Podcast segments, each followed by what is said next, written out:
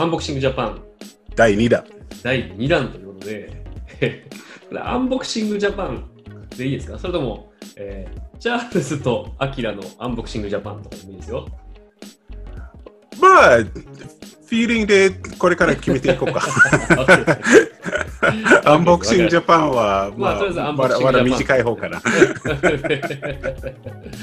ね、まあ、あの前回からね、あのこのテーマで話させてもらってて、うん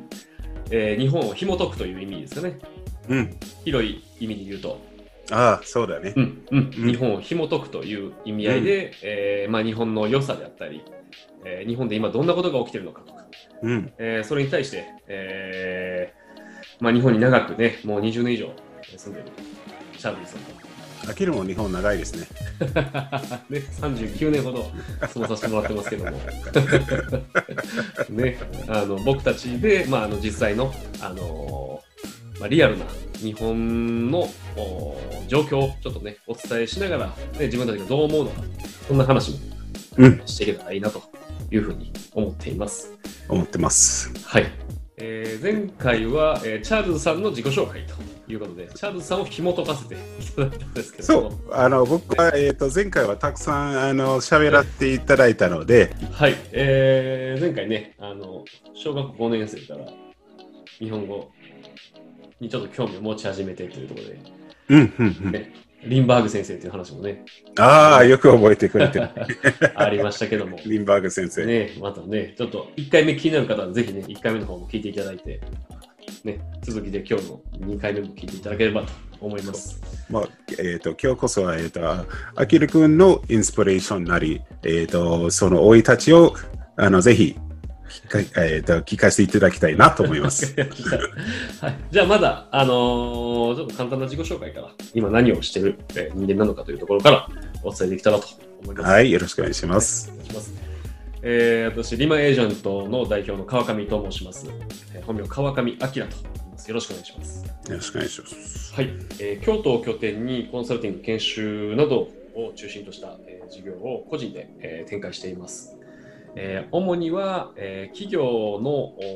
付加価値ですね、お客様が感動するような、えー、価値を、え、一緒に、え、会社、え、の、まあ、持ち主であるオーナーさんであったり、え、そこで働かれる従業員の方と一緒にその感動価値、付加価値を一緒に、え、発掘して磨いていきましょうというような、え、研修であったりコンサルティングを、え、主にはしています。あとはあのチャールさんと一緒にあの提携事業で、翻訳、企業向けの翻訳サービスもさせていただいています。あとは私の奥さんが、えー、ベビーヨガといってあの赤ちゃんと一緒に、えー、行うヨガの先生の資格を持っているので、そのヨガも、はい、今エージェントの一環として、えー、サービス展開させていただいています。簡単ですが、こんな自己紹介です。あきらもヨガをするんですか？僕は一回ヨガ、あの一緒にね、あの嫁さんと一緒に参加させてもらったんですけど、体が硬すぎて。カチカチか。カチカチすぎて、もうこれは、楽しいか楽しくないかって言ったら、まあ楽しくない方にちょっとね、あのその時は感じてしまったんですけど、でもね、これも、あのやっぱりね、何度もやっていくとできることが増えていってやっぱ楽しくなってくるものだと思うのであのまたねちょっと、あのこれからねあの奥さんとやっていきたいなとは思ってはいます。なるほど、なるほど。やっぱりね、何回かあの繰り返する中で楽しくなるんですよね、ヨガも。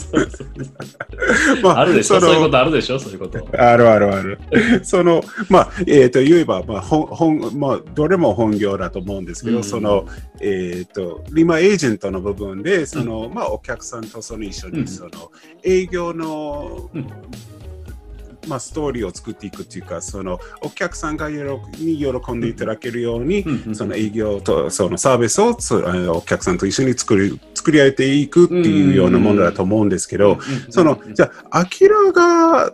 思うその営業っていうものをちょっとぜひ聞かせていただきたいなと思って。あえーと、営業という言葉が、えーと、大きくこう2つあるなと思ってて1つは、え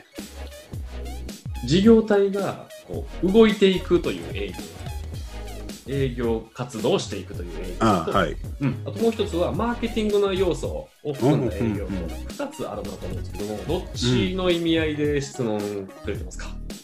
えっ、と、じゃあ、このマーケティングの方で。あ、マーケティングの方そのお客さんとその接点、あのお客さんに訴えるめあの意味で。ああ、そうですね。あの、僕、うんまあ、結論からお伝えすると、えー営業というのは、あの、お客さんと一緒に、まあ、その、物を買う、買わない、サービスを買う、買わないの段階から、えーもっと言ったら、まあ、そのサービスを探す段階から、えーそれを購入する、その後、えーそれを、まあえー使っていくという、まあ、こう坂道がこうあるような気がするんですね。マーケティングの坂道みたいなね。坂道こね。ううん、坂道があるんですけど、この坂道をお客さんはやっぱりこう一人じゃ登っていけなかったりとか、なかなか、あのー自分のおそれを買う、うそれをその商品サービスを手に入れることで得られる未来があるじゃないですか、お客さんとしては。ああ、なるほど。それを一人ではそこまでたどり着けない方も多いというのをすごく感じていて、そこをえー一緒にこの坂道を登っていきやすいように階段を一緒にあ作りながら歩歩んでいくようなイメージ。うーん。うんなので、発見の道を作っていくってそうです、いう感じそうです、そうです、そうです。なので、あの一言で言ったらもうお客さんの伴走役というか、一緒にこう、うんは一緒に走っていく。役割を果たすのが営業という仕事なんじゃないかなと僕は、えー思っています。なるほど。はい。その中で、うんじゃあその、アキラがもうそのお客さんとその一緒にうんその道を歩んでいく、うん。あの、その、その理想的な営業とはうん、な何でしょうか？理理想的な営業というのは、もうこれね、あの永遠のテーマなんですけどね、営業しているところの理想的な営業とはというところのテーマなんですけど、あの本来はお客さんが、えー自社の、えー商品サービスをもうすでに欲していて、うん。で、こちらも、あのもう自信を持って、えー自社の商品、サービスを提供できる体制が整ってて、で、これを、おーもうバチッとおー提供できた時っていうのはもう本当に理想的な状態だと思ううんんですよね。うんでもなかなかそうは、えーねいかないことがね、こうビジネスで現実はもっと厳しいですね厳しい。ね、なかなかね、そのいきなりお客さんがもうお目の前にいて、もう御社の商品サービスが欲しいですって、うんなかなかこんなベストなケースってなかなかないじゃないですか。なかなかないね。なかなかないじゃないですか。ね、なので、あのーまあ本当にこのベストな状態にたどり着けるまでに、あのーいかにこの坂道、えー階段をおお客さんに分かりやすく作っていく、登っていただきやすい階段を作っていくっていうことが、えー重要なんじゃないかなと思います。まあ、具体的に、えー言えば、えー例えば、えーと、その坂道のこの下の部分ですね。えーまずお客さんが認知する段階で、はい。やっぱり、うん、まあ、えっ、と、ツールとしては、例えば、ね、えっ、と、ネットとリアルみたいなね、話もあったりしますけども、伝え方もありますけども、まあ、例えばネットで言えば、まあね、例えばホームページですよね。リアルであれば、例えばチラシとか、いろいろありますけど、紙媒体を中心としたものがありますけど、えーネットで言えば、えー例えば、まあそのホームページね。うん。そのホームページ見ただけでもうその商品の、まあ、強み、えー特徴、えー他の他社との差別化がもうバチッと明らかにも分かると。もうクリックしてホームページが開いた段もう段階で何か、あ、なるほどがあるんですよね。なるほどがある。ああ、いいですね。うんうんうん。うん。それがもう明確に分かると。うんうん。うん、パンフレットやチラシ、紙媒体に対しても同じですよね。明確に何が強みなのか、うん、何、うん、何、えーそのそこその商品サービスから得られる自分のこうベネフィットというか、うん、何がそこから得られるのか、うんどんな自分が描けるのかっていうのがもう一目で分かると。なるほど。その、うん。その、今までの経験の中でね、うん。その、まあ、いろんな、あの、お客さんが、いろんな会社がいて、いろんなサービスがあって、いろんな経営者がいると思うんですけど、うん。その今の、あの、その、ほら、言えば、なるほどっていう感感覚を与える大切大切さをどのようにしてそのお客さんに伝えてるこのこのその目指してるそのターゲットとしてるお客さんには、うん、なるほどって思わせないといけないでしょっていうような訴えをアキラとしてはどどどのようにしてるんですかね？あえっ、ー、とねそれは、えー、自分よがりな視点だけではその見せ方というのはできないと思ってて、うん、それはやっぱり、えーと、自分側、えー、特に、まあえー、このケースで言ったら僕は売る側の立場の、うん、視点なので売る側の立場だけの視点では、えーと、良い見せ方というのはなかなか難しいというふうに思っています。で、えーと、一時的なあの思考が生む、えーまあ、見せ方、えー、視点というのは、えー、本当にもう売りたいという感情がこう 心から出てしまってるというか、うん、なんかそういうものがやっぱり入ってきてしまうので、それでは、あの、きちんと、まあ、お客様にとって、その階段のまだ上り、上る手前のまだお客さんにとって、わ、こんな、あの、例えば、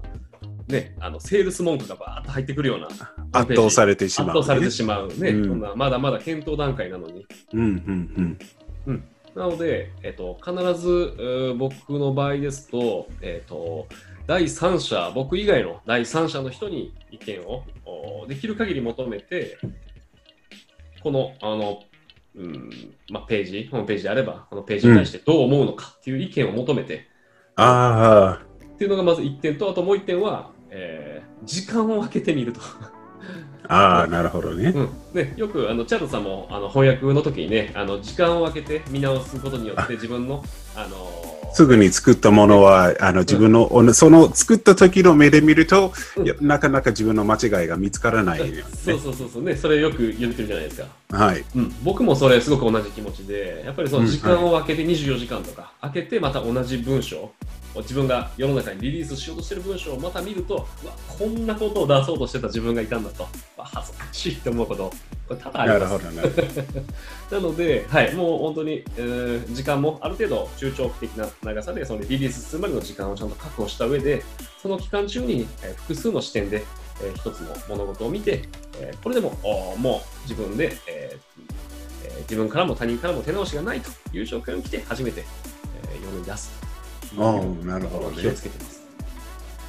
じゃあ、その、今、まあ、世の中は、まあ、コロナ禍っていうか、まあ、いろいろ、まあ、その制約のかかった時代になってると思うんですけど、このコロナ禍の中で、うん、あの、新しい営業の仕方、新しい営業の観点を見つけないといけない、あの、サービスや経営者が多いと思うんですけど、これからの、うんそのななんてポストコロナなのか、ウィズコロナなのか、うん、どのどのような感じでその新しいそのコロナの中で何か訴える声を見つけるかっていう、僕は最近あの何が正しいかってよく自分でもまだその答えが見つけてないのに、うん、まあこれは明らかにねぶつけるのはちょっとずるいかもしれないけど、あのどどその辺はどうどう思ってますか？そうですね、えーまあ、その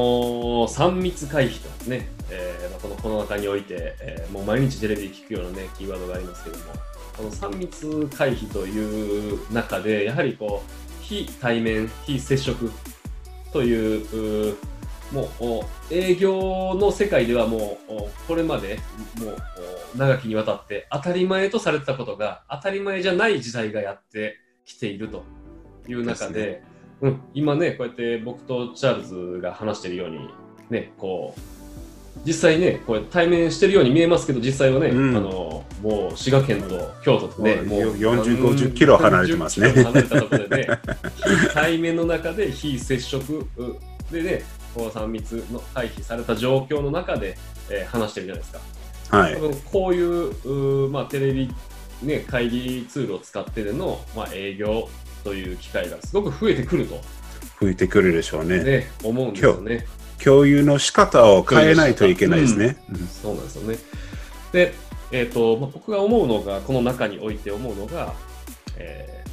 ー、物理的にはこれであの人とのコミュニケーションはもちろん取れますし、例えばあの今まであの手で、ね、こう現場に、ね、のお客様との待ち合わせ場所にあの、はい会議資料とかね、持って、ね、えー資料を持って、プロジェクトを使って。プロジェクター使ったりとかね、いろいろして、ねプレゼンテーションをね、えーしたり、ヒアリングを、ね、して、お客様をあの購買のところまでもう導いていくという営業マンの作業自体も、物理的には、この、例えば今ね、えー使って Zoom というシステムではね、こう画面共有という機能があるので、これであの自分の見せたい資料を共有させて、えーいただくということはできると思うんですよね。はい。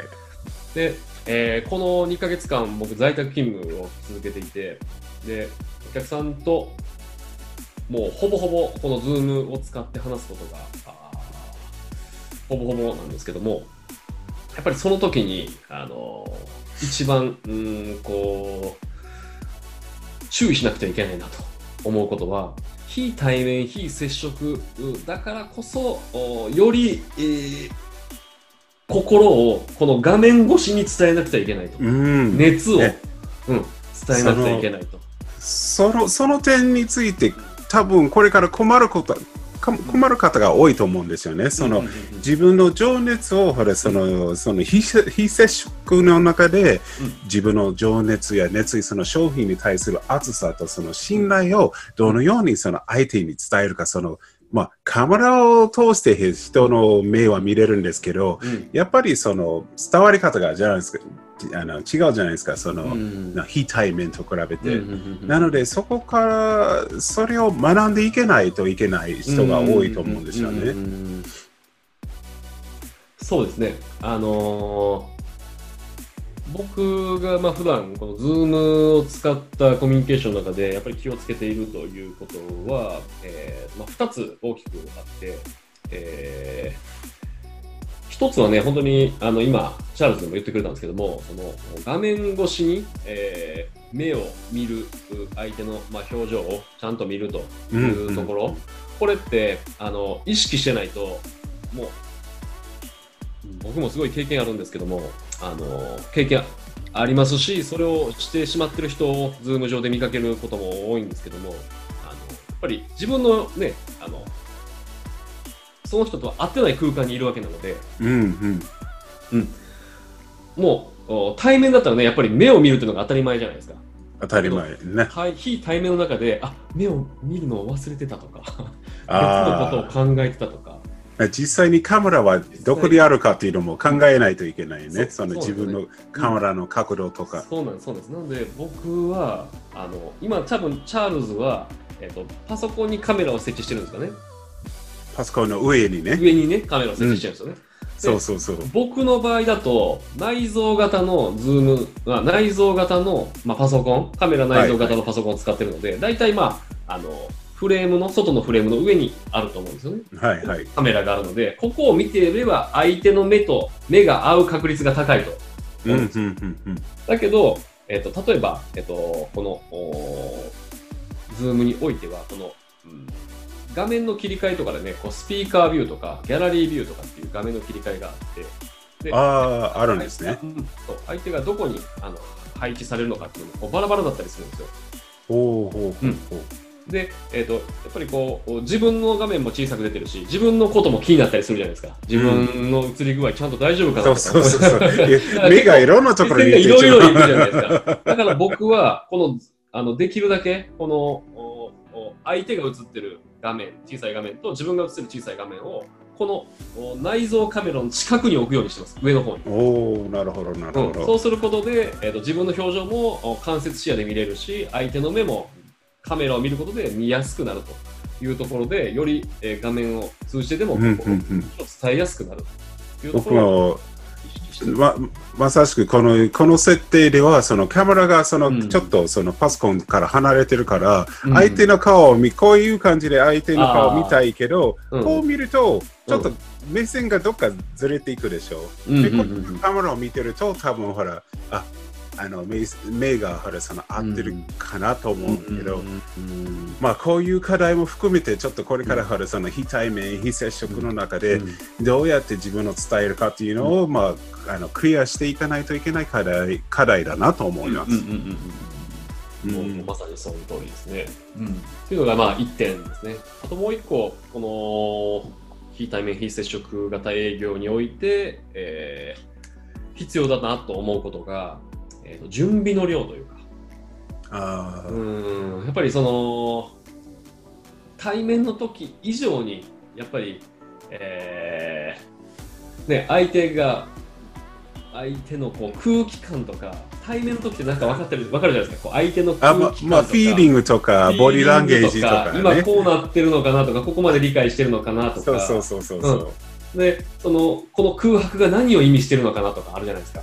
こう空白がお互いちょっとエネルギーっていうものありますよね、ね人の。うんね、その辺が読みやすいじゃないですか。だけど、こう非対面、なかなかそのあたりが読みづらかったりするので、いかにまあ、その、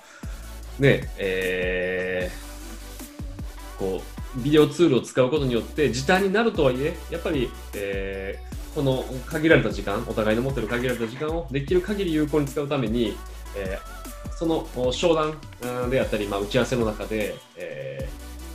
僕はもう一かスタートのあのイントロのところからもうアウトロのあのほイントロ本題、えーまあ、最後の締めのところまでのイメージも全部します。どういう感じで入っていって、どんな感じで商談進めていって、どんな感じでク,、まあ、クロージングであったり、まあ、最後まとめ、話のまとめをして終わろうかなっていうところも、まあ、対面の時ももちろんするんですけど、それ以上に準備をおするようにしています。必要ですね。うんまたその、うんまたその、あの、準備技術とか、準備力の、またちょっとヒントをまた分けてください。またしましょう。ぜひぜひ。はい。今日はちょっといろいろと、なんかね、あの、熱く営業について話してしまいました。まあ、これからもちょっと、あまあ、アキラの、まあ、独特のね、営業センスを持ってるし、すごい僕も、あの、ね、この2年ぐらい、2年以上か、の間ずっとそのアキラの営業の姿を見てきて、ぜひそれを、まあ、リスナーの皆さんと一緒に共有できたらいいなと思います。